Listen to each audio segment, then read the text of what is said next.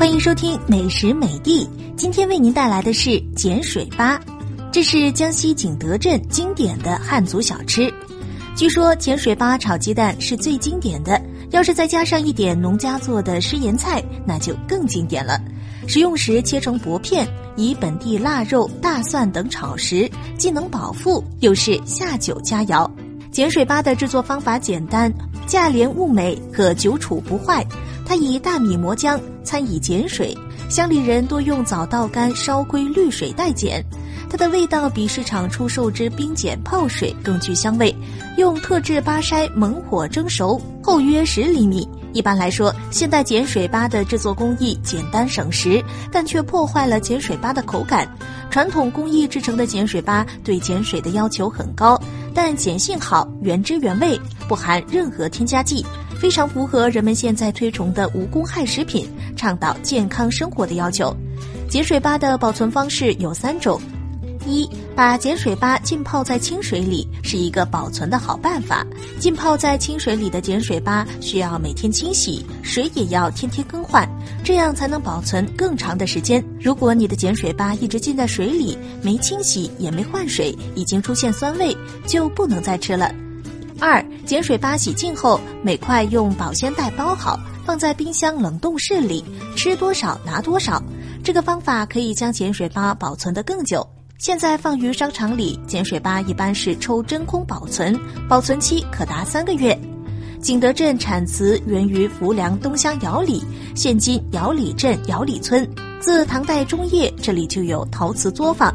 到北宋时已是窑火鼎盛，窑厂几十处，制瓷作坊遍布。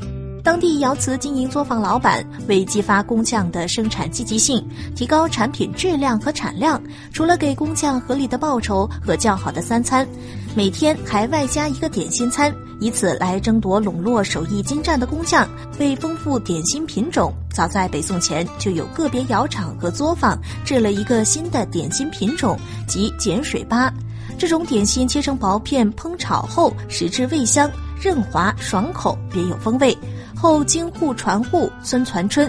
到南宋时，县域绝大多数农户都能熟练掌握此品的制作技艺。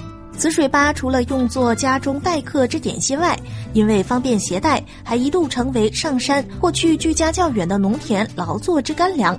据传，南宋岳飞曾率岳家军驻九江虎口抗金，浮梁百姓曾家家户户做亏水果，派人送到岳飞军中劳军，岳家军并以此品充作行军干粮。清代咸丰年间，太平军转战浮梁时，浮梁百姓也曾以此品慰劳太平军。土地革命战争时期，浮梁许多农户曾以此品慰劳转战浮梁的红军和在山区坚持革命斗争的红军游击队。由于碱水粑的制作工艺都是以口口相传的方式传承，因此仅作为地方特色小吃的形式而存在，多在江西一带，例如景德镇、婺源、吉安。